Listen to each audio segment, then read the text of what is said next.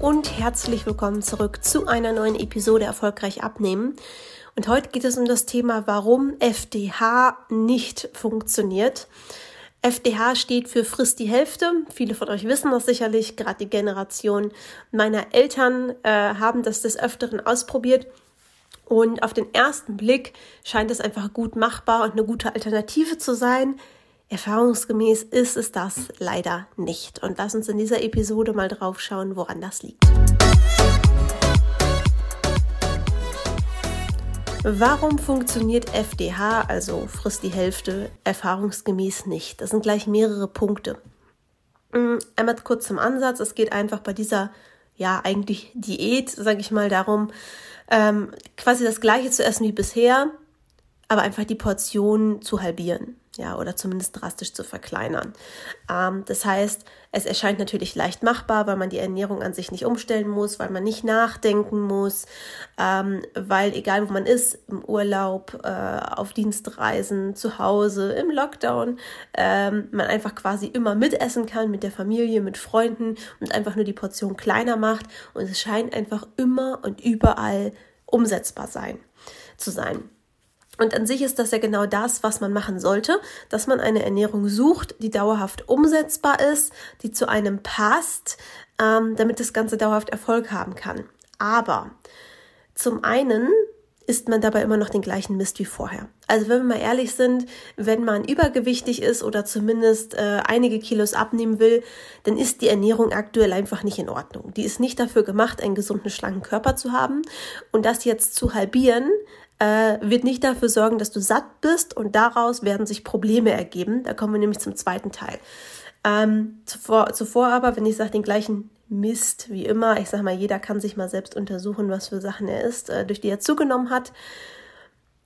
Die Frage, ob dir das reicht, brauchst du dir wahrscheinlich gar nicht stellen. Also du wärst nicht übergewichtig geworden, wenn du von Fastfood, von Süßigkeiten, von Chips einfach die Finger lassen könntest, sondern die Portionen sind gewachsen über die Jahre, weil diese Sachen quasi darauf dafür produziert wurden, dass unser Gehirn nicht genug davon bekommt. Also die Sättigung wird damit ausgehebelt.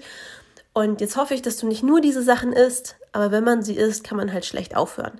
Und je mehr schlechte Sachen man isst, desto weniger gesunde Sachen isst man und deswegen desto weniger Sättigung hat man. Denn wenn du quasi Müll, um es jetzt mal so zu nennen, oben reinkippst, wird der Körper nicht sagen, hey, damit kann ich voll was anfangen, danke, ich bin satt und benutze das jetzt, sondern wird sagen, ah, nee, das habe ich nicht gebraucht, ich habe immer noch Hunger.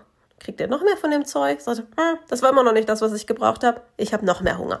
So, das heißt, das zu essen, was du aktuell isst und zu halbieren, wird dafür sorgen, dass du ständig hungrig bist. Das wird auf Dauer dann also nicht gut machbar sein, denn das, und da kommen wir zu Punkt 2, sorgt erst für Heißhunger, gerade bei Sachen wie eben Junkfood, Süßigkeiten, Chips, generell allem, was stark verarbeitet ist. Ähm, und das wird vom Heißhunger irgendwann zu Essanfällen übergehen. Und dann kannst du deine normale Ernährung noch so sehr halbiert haben. Unterm Strich bringt dir das einfach gar nichts, weil die Essanfälle im Zweifel noch mehr Essen reinbringen in den Körper, als du vorher weggelassen hast. Der dritte Punkt ist, die Hälfte von sehr viel ist immer noch viel. Denn wenn wir jetzt mal davon ausgehen, dass du nicht nur zwei, drei Kilos abnehmen möchtest für den Bikini, sondern dass du eher zu der Sorte gehörst, die sagt, oh, 10, 15, 20 Kilo wäre schon gut, dann sind deine Portionen und dein Essverhalten zu viel und das Falsche. In der Regel ist es die Kombination aus beidem. Das heißt, wir haben nicht nur noch immer den gleichen Mist, wie ich es eben genannt habe. Und ja, ich nenne das wirklich pro provokativ so, weil das ist nichts, womit dein Körper wirklich was anfangen kann. Es ist nicht egal, welchen Zucker du isst oder welche Kohlenhydrate du isst oder welche Fette du isst. Es ist nicht egal, ob du Gemüse isst oder nicht. Es ist für deinen Körper rein biologisch gesehen, sind Fastfood, Süßigkeiten, Chips und so weiter Mist. Das heißt nicht, dass man die niemals einbauen kann, aber auch Leute, die sagen, ich ernähre mich doch eigentlich gesund, letztendlich finden wir immer wieder Sachen, wo wir sagen, naja, gesund ist anders. Ne? So, das heißt, es kann sein, dass du deine Portion jetzt halbierst, vielleicht sogar mit der geringeren Sättigung äh, um, äh, äh, zurechtkommst, vielleicht sogar keinen Heißhunger hast oder ihn zumindest im Zaum halten kannst, aber ab einem gewissen Punkt wirst du nicht weiterkommen ja, weil es immer noch zu viel ist. Natürlich kannst du nochmal halbieren, aber wo ist die Grenze? Das Ding ist, irgendwo wird dein Körper sich wehren. Und der vierte Punkt der wichtigste in meinen Augen ist, es ist einfach bei dieser Methode unheimlich hoch die Wahrscheinlichkeit, dass man in alte Muster zurückfällt, weil man klein, keinen klaren Cut hat, wenn man seine Ernährung umstellt. Wenn der Körper lernt, hey, die und die Rezepte machen richtig satt, die und die Lebensmittel, die brauche ich. Mit der Zeit sagt er, ich habe total Lust auf das und das und das, auf gesunde Sachen. Dann macht es einem das ja im Nachhinein sehr, sehr viel leichter. Und das Feedback, was wir immer wieder im Coaching bekommen, ist, dass Kunden am Ende sagen, ich kann mir gar nicht mehr vorstellen, anders zu leben. Und die bauen auch diese ungesunden Sachen ein. Aber die können damit aufhören. Kennst du die Menschen, die nach einem Schokoriegel aufhören können? Das sind unsere Kunden, übertrieben gesagt. Also da gibt es auf jeden Fall sehr viele von. Natürlich sind nicht alle unsere Kunden, aber das sind die naturschlanken Menschen. Und genau da wollen wir unsere Kunden hinbringen.